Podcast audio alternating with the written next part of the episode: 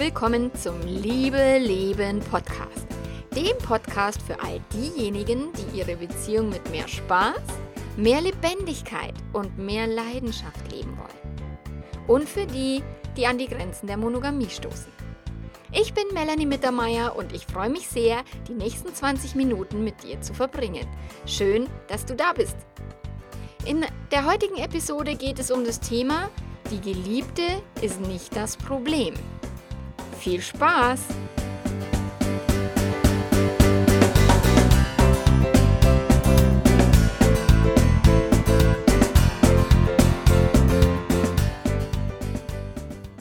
Und, frage ich sie neugierig, ist jetzt dein Ex mit seiner äh, Tussi noch zusammen?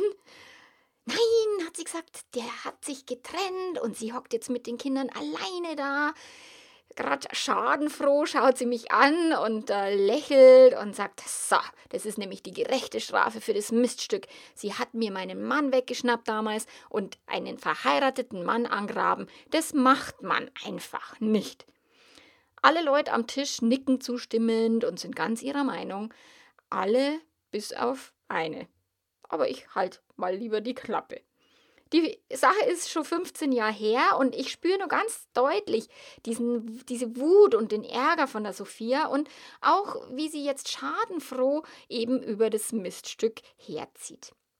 Ich erinnere mich noch ganz genau. Wenn sie wüsste, dass ich damals dem Miststück den Rat gegeben habe, sich an den Typen ranzumachen, würde sie mich wahrscheinlich nur rückwirkend erwürgen. Wir waren in derselben Sportmannschaft und wir waren echt viel unterwegs und der Mann und das Missstück haben sich ineinander verliebt. Das hat ein Blinder mit Krückstock mitgekriegt. Nach dem Showauftritt haben sich die beiden zum ersten Mal geküsst. Ich, das weiß ich nur wie heute. wir saßen im Bus auf der Rückfahrt und sie saßen auf der letzten Bank und die Ehefrau irgendwie ganz vorne im Bus. Also das war echt eine schräge Nummer. Etwas später fragte mich dann das Miststück, wir waren ja ein bisschen enger befreundet und da hat sie mich gefragt, naja, was mache ich denn jetzt? So eine Scheiße, ich finde den wirklich toll. Und es war klar, dass sie sich auf saudünnem Eis bewegt und Affäre mit einem verheirateten Mann ist echt für die meisten ein absolutes No-Go und innerhalb von so einer Sportmannschaft ja gleich dreimal. Sie macht sich auf jeden Fall keine Freunde damit. Naja, der Typ ist genauso in dich verknallt wie du in ihn, habe ich dann zu ihr gesagt. Und seine Ehe ist, ganz ehrlich, eh schon gelaufen. Tu, was immer du tun willst, weil vielleicht ist er der Mann deines Lebens. Wer weiß das schon. Also probier, was geht und was nicht geht. Und du darfst dir dessen bewusst sein, dass wenn er sich für dich entscheidet, wenn du mit dem was anfängst, dann seid ihr erstmal raus aus der Mannschaft. Also das ist ganz klar, da braucht sie euch in der Turnhalle nimmer blicken lassen. Die beiden sind dann auch tatsächlich miteinander durchgebrannt, sie haben die Mannschaft verlassen, geheiratet und Kinder bekommen. Ich habe mich auch mit dem Miststück dann nimmer so gut verstanden, ich habe es nimmer mitgekriegt. Wir haben uns dann auch nie wieder gesehen. Die Sophia hat es bis heute nicht verkraftet, obwohl sie jetzt mittlerweile auch selber sehr glücklich verheiratet ist und auch Kinder hat.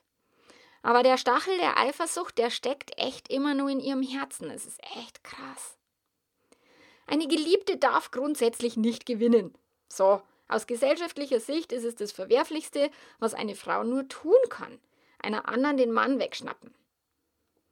Eine andere Frau hat mir erzählt, dass ihr eine ganz, ganz enge Freundin sich von ihr getrennt hat mit den Worten, naja, mit einem Männerdieb will ich nicht mehr befreundet sein, das kann ich nicht, das geht nicht. Ihr Ehemann hat sich vor über zehn Jahren für sie, also damals die Geliebte, getrennt von seiner üblen Ehe anscheinend. Und die beiden sind echt glücklich. Aber die Freundschaft zwischen den zwei Frauen ist seitdem eben beendet. Die hat sich nie wieder gemeldet. Die Geliebte ist grundsätzlich das absolute Feindbild. Im Coaching hat mir kürzlich eine wirklich wütende Ehefrau erklärt, dass die saudumme Sekretärin an allem schuld ist und dass sie niemals in die Krise geschlittert wären, wenn das Miststück die Finger von ihrem Mann gelassen hätte. Von wegen. Eine Affäre ist ein Symptom einer Krise, nicht die Ursache. Mühsam habe ich dann versucht, ihr zu erklären, dass jede Affäre vielfältige Gründe hat und dass die Verantwortung bei allen Beteiligten zu 100 Prozent liegt.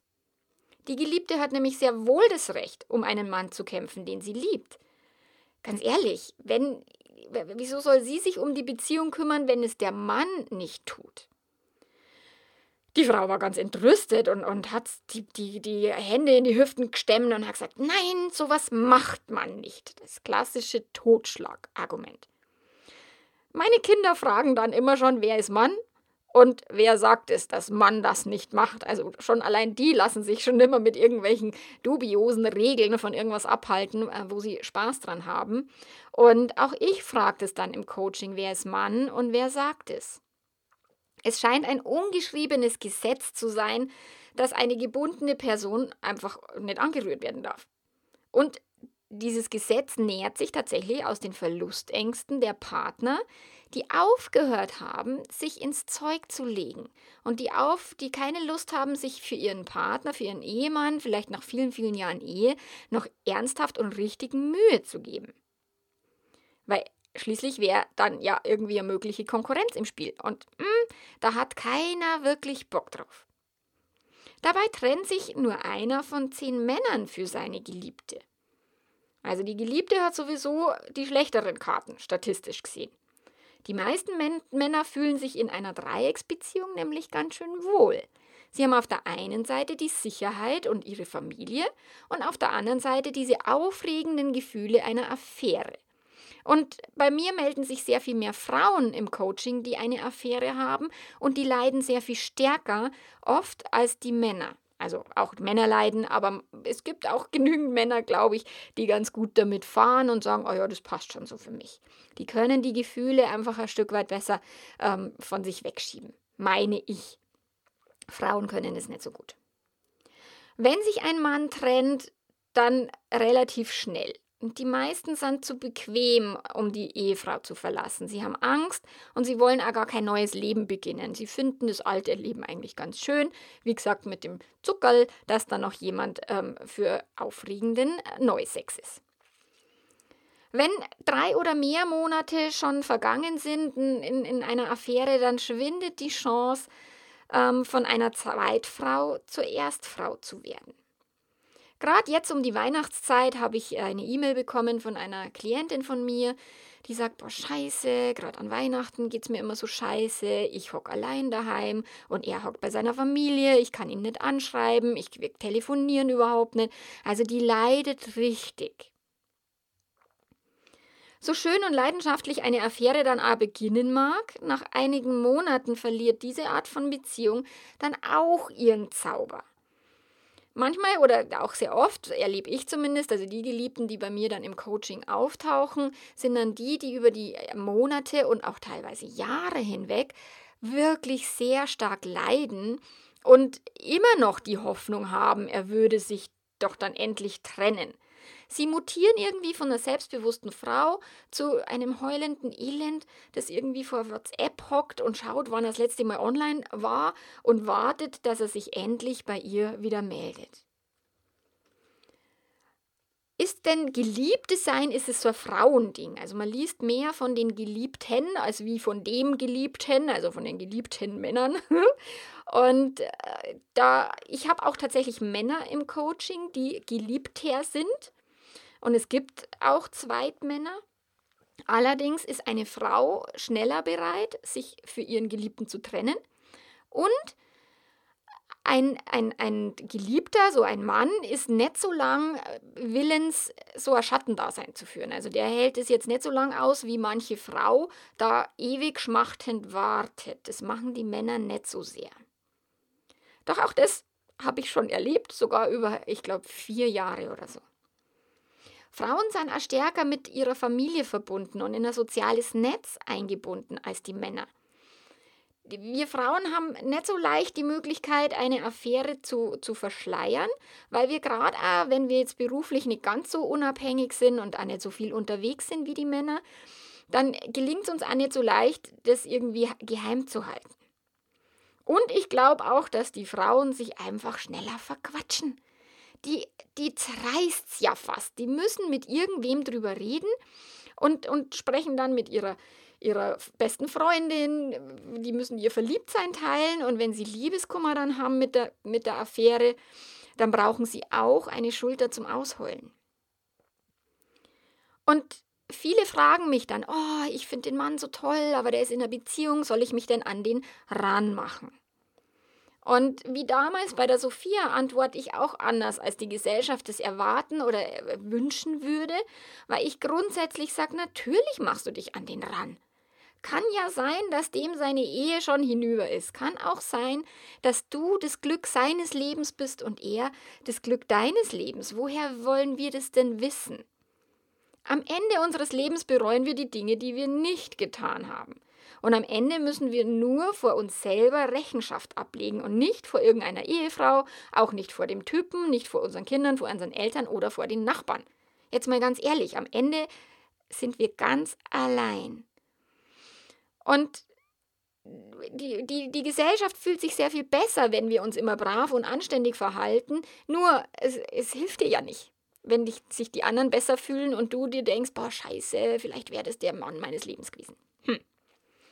Woher soll denn eine Geliebte wissen, ob diese Ehe wirklich schützenswert ist? Woher wollen wir wissen, dass genau die Ehe das beste und, und, und größte Glück für diesen Mann ist? Das kann doch nur derjenige selber entscheiden, der sich eine Geliebte zulegt und eventuell dann halt auch sich für die trennt oder halt auch nicht, wie auch immer. Mir ist klar, dass das auch für meinen Mann gilt. Also wenn ich sowas in die Welt hinaus posaune, dann ist ja auch logisch, dass mein Mann ähm, da für andere Frauen attraktiv ist und, und wahrscheinlich wird mich jetzt keine fragen, so, du, soll ich mich an deinen Mann dran machen? Aber wenn sie mich dann fragen würde, dann würde ich sagen, ja, logisch, probier doch dein Glück. Sie hat zwar keine Chancen, mal unter uns gesprochen, aber ja, woher soll sie es denn wissen? Und wenn sie ihn toll findet, und ich meine, er ist ein ganz, ganz, ganz toller Mann, logisch, dass den auch andere Frauen toll finden und dass andere Frauen auch ihr Glück versuchen. Bitteschön, immer gerne. Ich lege mich für meinen Mann ins Zeug und, und ich bemühe mich extrem, dass ich die witzigste, lustigste, ähm, leidenschaftlichste Person bin, mit der er zusammen sein kann. Also er wäre ziemlich dämlich, wenn er mich verlassen würde. Nur es gibt keine Garantie, weder für mich noch für eine andere Ehefrau und auch nicht für die Geliebte. Keine hat eine Glücksgarantie, niemand. Ich habe keine Garantie, dass mein Mann für immer bei mir bleibt. Und mein Mann, ganz ehrlich, der gehört mir ja nicht. Das ist ja nicht mein Besitz.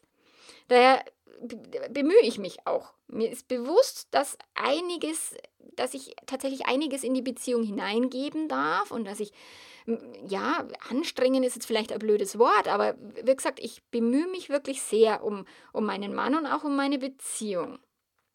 Und trotzdem kann ich ihm niemals, also never ever, alles, alles, alles geben, was er jemals gern hätte. Also ich kann nicht all seine Wünsche, seine Träume erfüllen, weil auch wenn ich eine tolle, leidenschaftliche, geliebte Sexpartnerin, was er immer bin, dann kann ich ihm niemals das ersetzen, was eine neue Person sein könnte. Und diese romantische Illusion, dass wir alles sind für den anderen und das für immer, das ist eine Illusion, die ganz schlicht am Leben scheitert. Eine Affäre ist für viele Ehefrauen ein tiefer Schmerz und es ist mir durchaus bewusst und gleichzeitig aber auch ein großer Segen, wie beispielsweise bei der Klientin, die gerade bei mir im Coaching ist.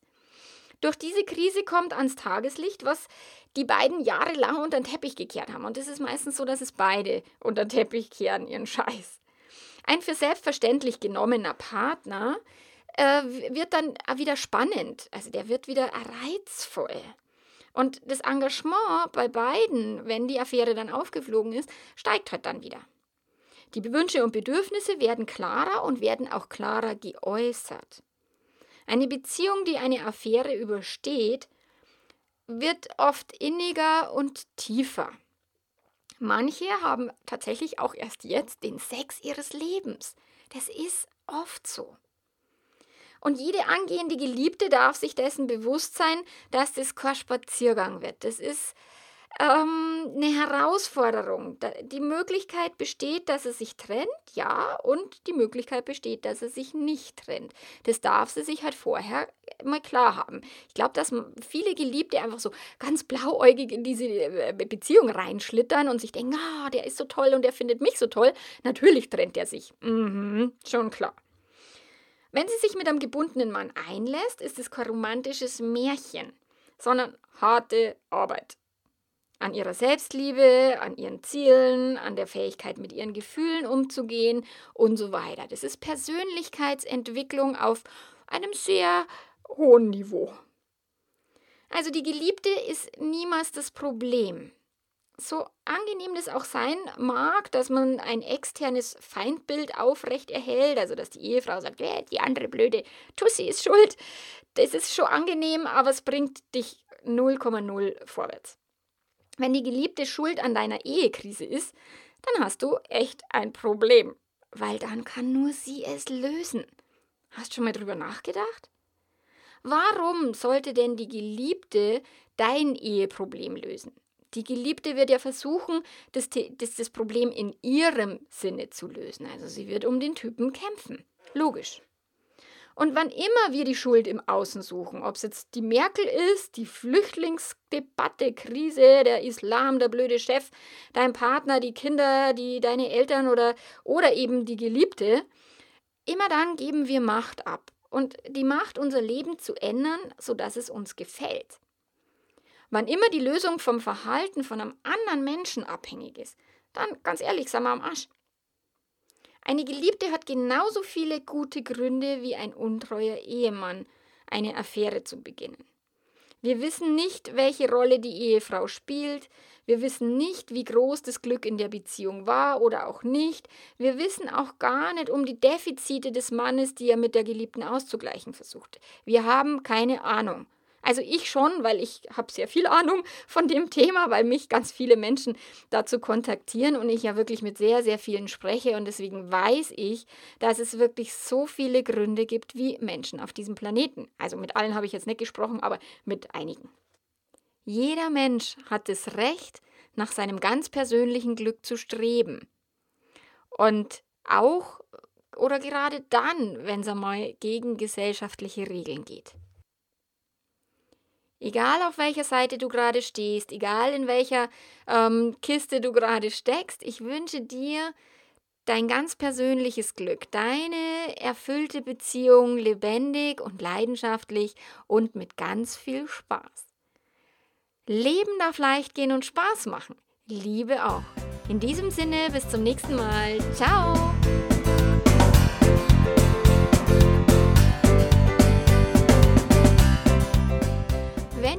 Beitrag nachlesen möchtest, kannst du das gerne tun auf meinem Blog www.melanie-mittermeier.de.